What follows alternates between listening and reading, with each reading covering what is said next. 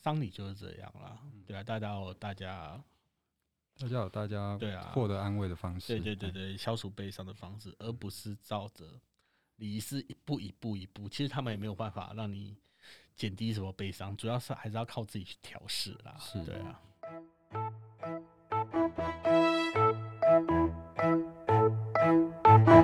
一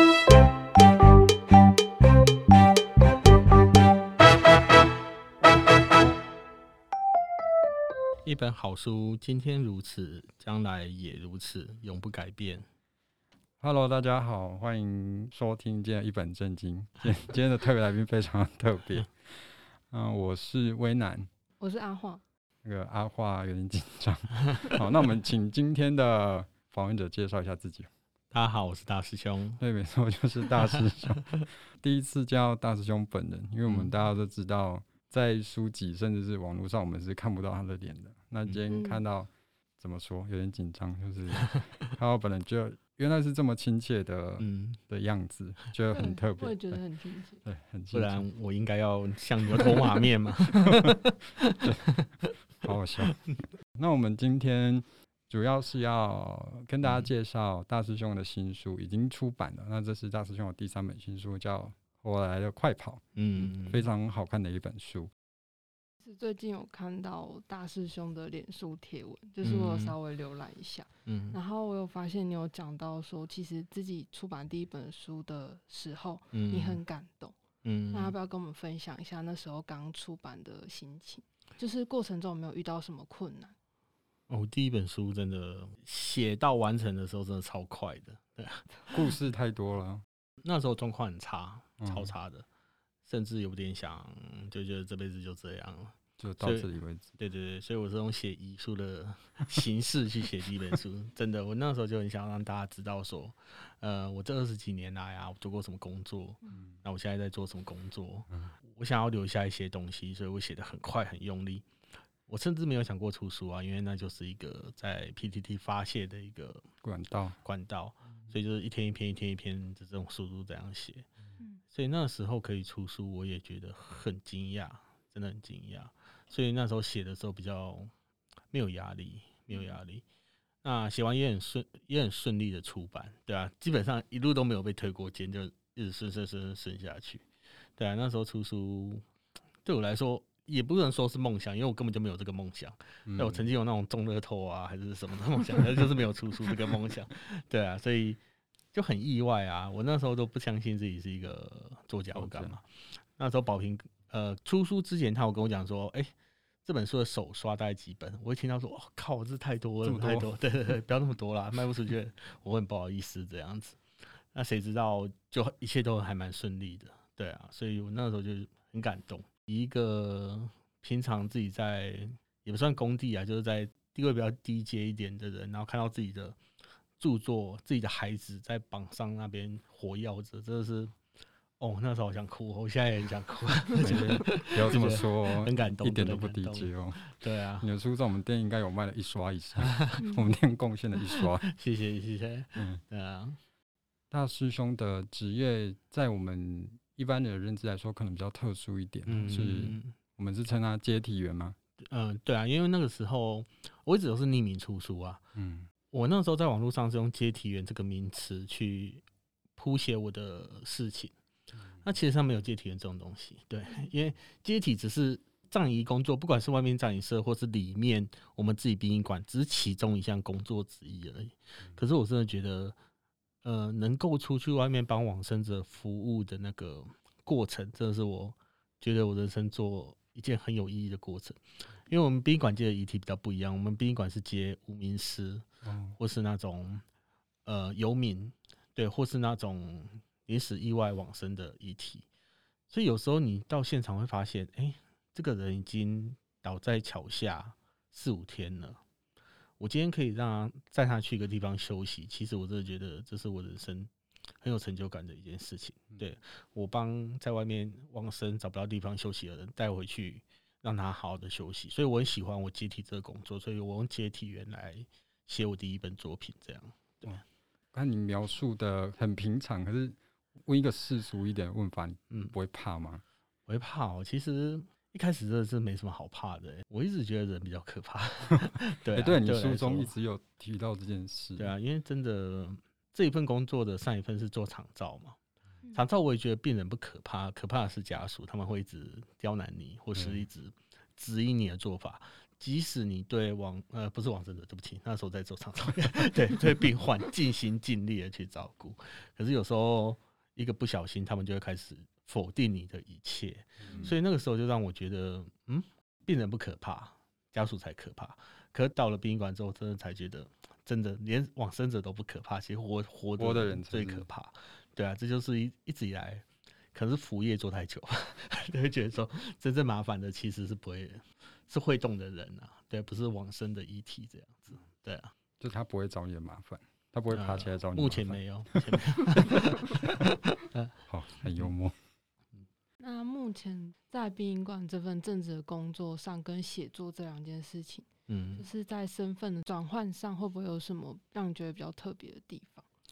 比较特别，其实殡仪馆他们的原则啦，就是说不希望你是露面的，所以我不管去哪边演讲，我都是戴面罩，就戴墨镜、戴口罩，然后戴帽子这样子。我我觉得很合理，对，因为假如今天人家知道我在哪里，其实我争议会很大，是对啊，所以。就连我写作，我第一本书的写作，我都是三个故事写成一个故事。可能 A 上吊，可是 B 发生某件事，我就会把它变上吊变某件事。那 B 可能不是因为上吊而死的，我就会用这种方式写。老实说，我不敢写太真，我也不会写假的东西，因为我没有那种灵感，我一定要看到我才有那种感觉。所以我就会把，哎，我今天发生了三四个故事，或者这个礼拜发生三四个故事，我就把它写成一篇文章，这样子会让人家认不出我来。可是后来，身为一个脸书重度使用者，常常会一天就把那个故事这样写出来。所以我曾经有一次是被人家发现我在写谁，对，就是就是被认出来故事的主角。对，有一次我就是我说我去家乐福接一个上吊的往生者，很少人真的在家乐福上吊，然后就这个很容易找到。对对对，那真的他的家属找到我，就跟我讲说，呃，往生者是我舅舅。我那时候有点害怕，我就觉得说我好像做了一个。不好的事情，对啊，我一直跟他道歉，可是他说没关系，没关系，因为就我写的那篇让他想起他的舅舅，他很很很想念他而已，他没有什么遗失这样子，因为我已经尽力的去把他那一篇隐藏，就包的很好，可是真的这个案子太少了，对啊，所以有时候也会害怕说自己是不是写到太真实这样，当事者的家属反而是因为这件事情得到一个慰藉，对啊，他就刚好是比较。可以抚平紧张的部分，对啊，因为我就是用我第一角度看到的样貌去陈述我对这件事情的感觉。我刚写的时候，其实 PTT 有人在那边讲说，靠，就是看到一个死人，哪来的这么多想法？对，不然就是说你在消费死者干嘛的？然后其实我后来想一想说。我真的有幸在这边工作，然后我也可以在往生者上面看到一些令我觉得反思的事情。我不觉得我在消费死者，那我也不觉得说今天靠死人，我有很多脑补干嘛？那的确是他给我的感受，他们整个家庭，整个在我面前发生的事情给我的一个反思，所以我后来就抱着这种心态写下去，我就觉得很快乐。对啊。那出书之后，你身份上会有什么改变吗？就是可能特别忙啊，还是什么？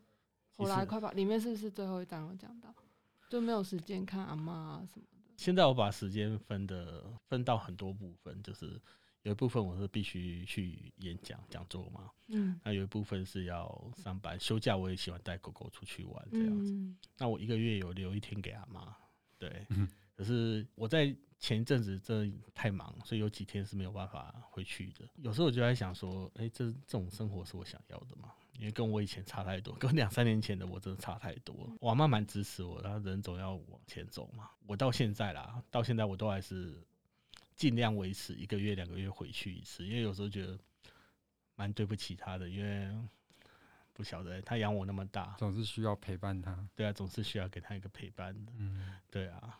那你有曾经被认出来过吗？哦。呃，我有两次被认出来过，一次是我带狗去公园，对，然后他们认出狗，然后认认出我这样子，然后一次是在，哎、欸，忘记昨天还是前天吧，哦，这么近？对对对对，然后就是我最近只穿这一件衣服，每一次都穿这一件，在脸书也穿这一件衣服，就是 po 在这穿这一件衣服，结果出门，结果被认出来都不是因为脸，对对对，是其他特征，对对对，因为肥仔通常不自装的，对，大概一年自装一次这样，所以就被认出来，对啊。书中有一篇故事，我觉得蛮特别，那一篇故事就是跟新书同名的故事，叫。我来的快跑，嗯，那我们知道台湾人有个习俗是，白发不送黑发人嘛，嗯，对。那故事写到后面，其实我们都在讲说，可能长者不适合去，嗯，哀悼，或者是用很悲伤的情感去哀悼，嗯，比他年轻的往生者这样。嗯，其实我们在故事中，我可以体会到一件事情是说，其实我们人在过往之后，不管年纪啊，或者是什么各种因素。嗯，只要是死亡这件事，我们都要用很严肃，甚至是一种态度去面对。我自己以前我还蛮，就是小时候我们一听到鬼神之说，总是会害怕嘛。到渐渐我长大，我接触一些事情，其实我们也有时候还是会，可能国高中还是会可能晚上不敢去楼上或者是怎么样，我们就那边有一个不可侵犯的东西在那边。直到最近几年，我开始愿意去接触一些生死议题，嗯，我愿意用一种很平和的心态去聆听。我觉得这一件事情很有趣，也是从开始接触一些相关的文献，你的书也算是一种相关的文献，还有一些网络影片。我觉得开始去对人的生死这件事，可以去省思很多家庭的问题。你的三本作品啊，从一开始到现在，一直扣着一个很重的议题，就是家人。嗯，对这件事情，我觉得可以让很多读者知道我们在家人之间的一些挣扎。嗯，怎么样透过去看生死这件事去解决？这说不定是一个方式。家人对我来说蛮重要的，因为我小时候爸爸比较不负责嘛，我是跟我妈，算是我妈一手把我带大的。嗯，然后在我妈带大之前，其实我是隔代教养，我是给阿妈带到六七岁的，所以我一直觉得家人啊，这是我人生中很重要的一环。我也有很长的时间奉献在我爸的长照上面，对啊，所以有时候。在殡仪馆看到就是这样了，就是送往迎来嘛，没有迎来啊，有送往这样。对啊，每当看到那种外婆走掉，或是家里有人纷争啊，或干嘛的，其实我都愿意花很多时间去听他们讲，甚至给他们一些。我觉得这这不在我工作范围内，可是有时候我也稍微讲一下话这样子，因为我觉得这很重要。对，跟跟人家分享是一件很重要的事情，就是甚至是会有一些投射，可能我我自己有一种。面对到的感觉，对啊，像我记得我忘记第一本书还是第二本书，那时候我在上夜班的时候，有一个大哥来，他爸隔天告别式，他还跟他守灵，他在那个灵堂前面来守灵，因为隔天告别式，他就在灵堂前面一直在讲他爸，他不懂为什么大家都要用比较世俗的方式去对待爸爸的丧礼，其实爸爸喜欢吃肉啊，不喜欢吃素，大家都拜素的，因为传统习俗的关系嘛。嗯嗯那他觉得说，他用最真实的方式，可能就一人拿一一次拿两杯酒，一一杯给他爸，一杯给他，在那边边喝边聊天。他觉得说，这是他最舒服的方式。嗯，这就给我很大的感触，因为我真的觉得一场丧礼主要是要慰藉活人啊，对啊，活的人。我一直都不觉得我在怎么说，这也不是我在火葬场的时候，我真的觉得我对往生者服务只有一小部分，我最大的服务是在服务还活着的人。真正我们的目的真的是要让他们觉得圆满。我他们觉得没有什么遗憾，对这件事没有什么遗憾，这样子，所以这也是我为什么一直讲家人，讲家人这样子，对啊。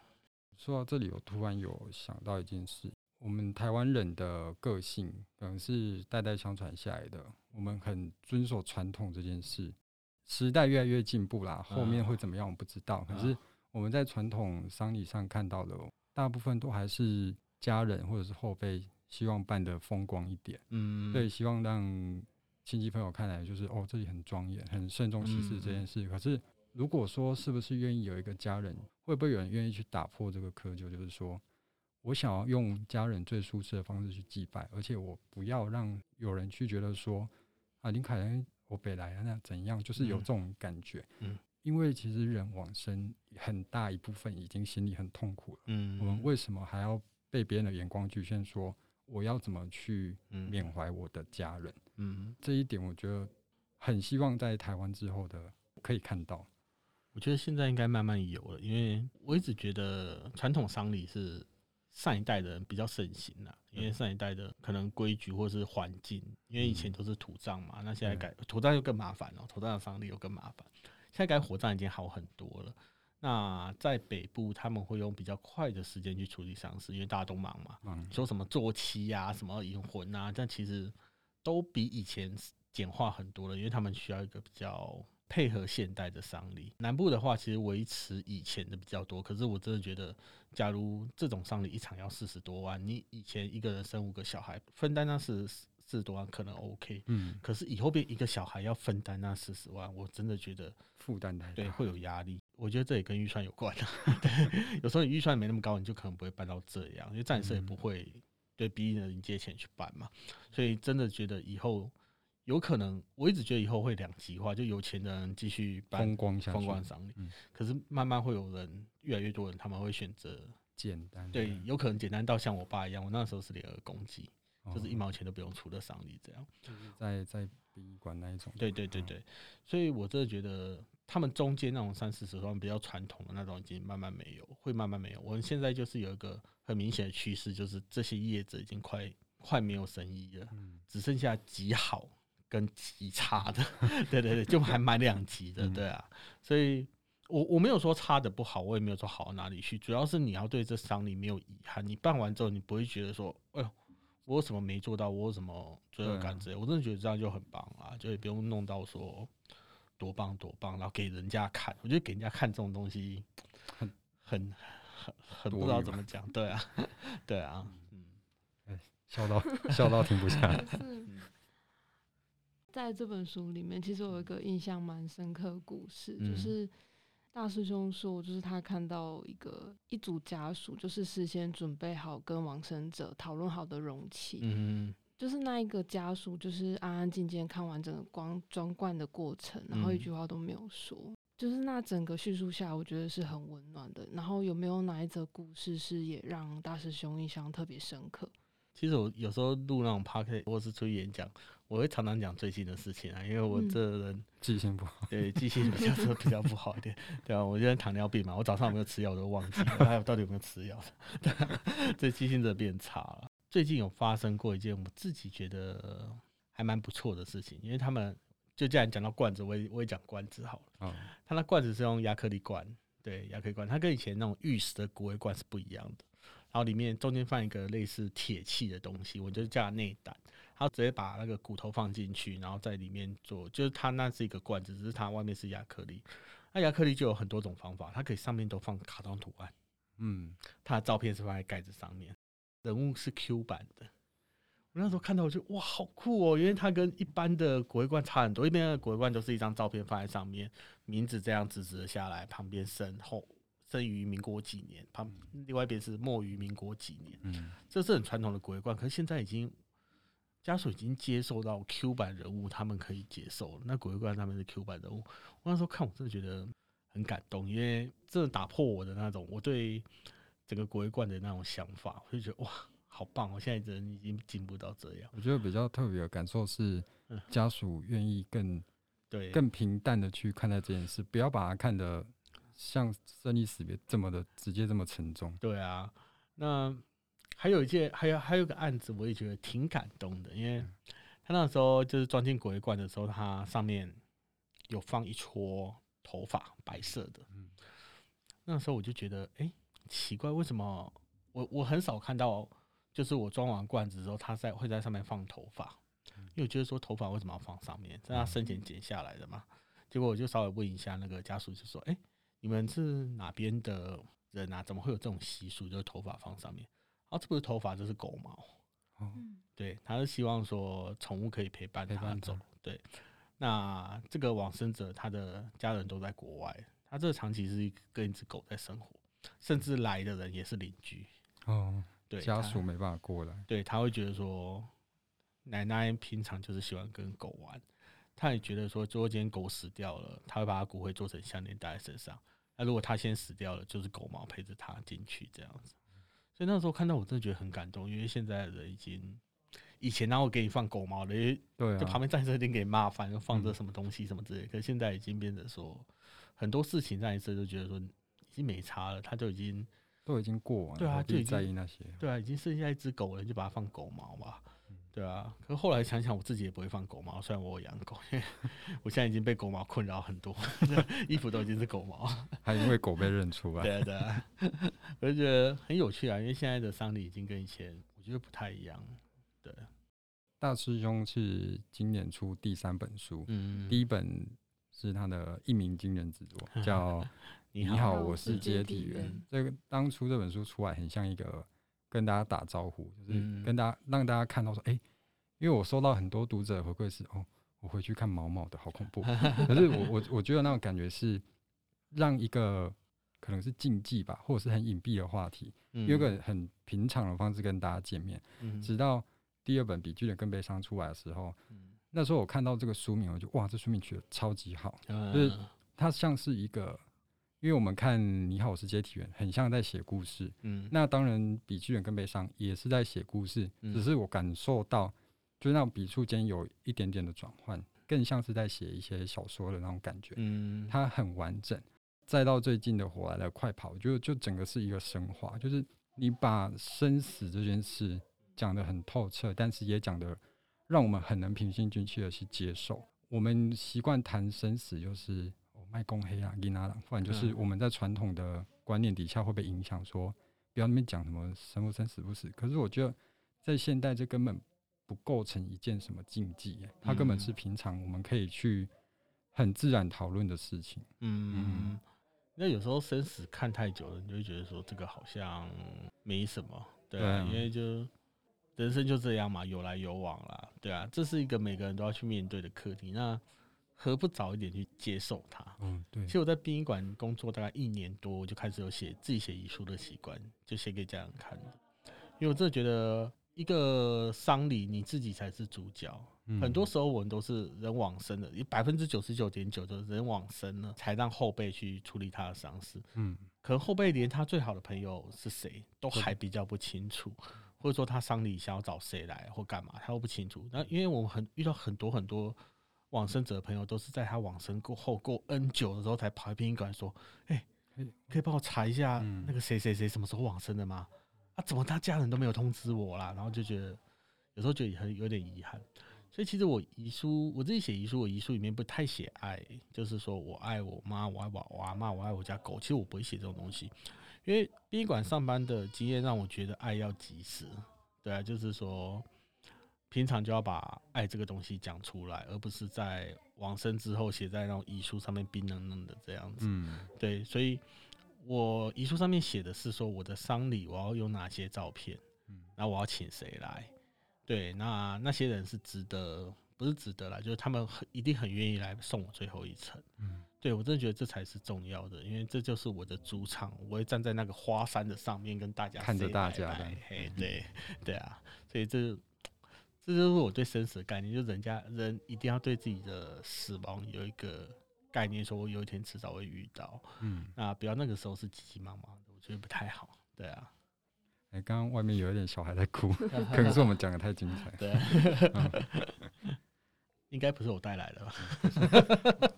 哦、那请看报。嗯，刚刚其实我们有访问那个江泰宇老师，嗯，那我就。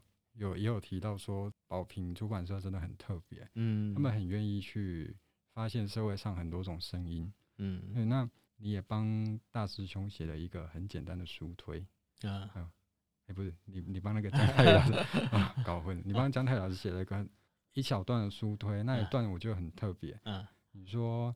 大家都有大家的故事，但是大家只有一个目标，就是活下去。嗯，这是针对喜车人家这本书。嗯，回到你的书书本的故事来看，我觉得我们除了有一个现世的目标，就是要活下去之外，嗯，就我们有一个更终极的目标，就是要善终。嗯，想着怎么死这件事，就不是不是一个很严肃的话题。我们甚至年轻人可以开始去想着说，哎，我我以后啊，或者是我甚至我的家人。我要怎么让我的家人去面对我的生死，或者是我要怎么用更文明的态度去面对生死这件事？不要再只是害怕禁忌，或者是我们在遗憾中度过。我觉得这个都好可惜。我觉我觉得慢慢会改变啊，真的慢慢会改变，因为你现在叫年轻人来办现在的丧事，他们一定会有很多疑问，就是说为什么要做这个，为什么要做那个，为什么要叫我贵就贵？嗯、那丧礼这种东西，很多人遇到之后才知道怎么做，就说是慌慌张张的，一进来人家叫你做什么你就做什么，直到事后你才想说，哎、欸，奇怪，我那个时候 在干什么？对，在干什么这样子？对啊，那其实这么忙，其实也有个好处啦，就是你在忙中你会忘记悲伤，真的他们会用很忙的那种方式让你遗忘掉。这一段悲伤，可是我真的觉得，就摧残你体力，让让你遗忘。那个在结束后，你会一次性会想释放出来，因为你会觉得空虚，你不用再忙这段事情，会觉得一次性想放出来。我真的觉得可以用更好的缅怀方式啊！我没有说现在的不好，可是我真的觉得是我的话，我用另外一种仪式。像我爷爷是上上个月走掉，他六月走掉的，我们也是办传统的丧事啊。那的确也有得到一些慰藉，所以我不觉得传统不好。可是我还是用我自己的方式啊，就我书中有写，我阿姨往生的时候，其实我不敢看她，因为我那时候怕鬼嘛。我爷爷往生的时候，我每天要去冰库帮他擦脸。我觉得我想再多看他一眼，不会像我阿姨那个时候来不及去多看他。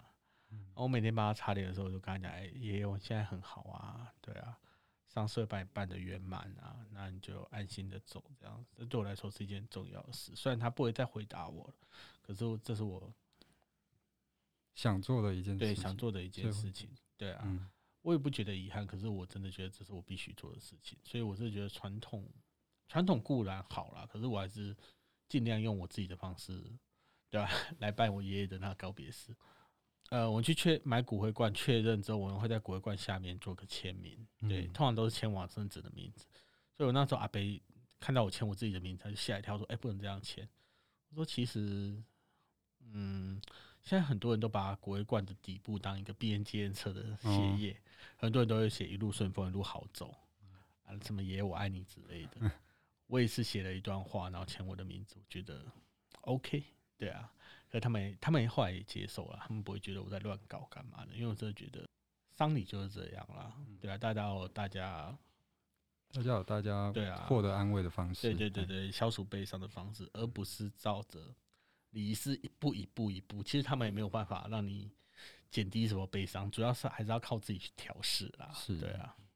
那刚刚大师兄我分享到，你开始自己有在写遗书。嗯，那我想请你跟我们分享，你有没有遇过这一件事情？就是我们常看新闻，就是我们知道日本是个高度老年化的社会，孤独死，对，很多孤独死的案件。那很多老人家不一定是老人家，就是有些人可能过世四五天，或者是好久都没有人知道。嗯，我前一阵子有在看那个小冬瓜啊的影片。有一则是在说我们该怎么去预立遗嘱，它主要是讲你害怕孤独死嘛，你要怎么去让自己不要成为这种孤独死的状态。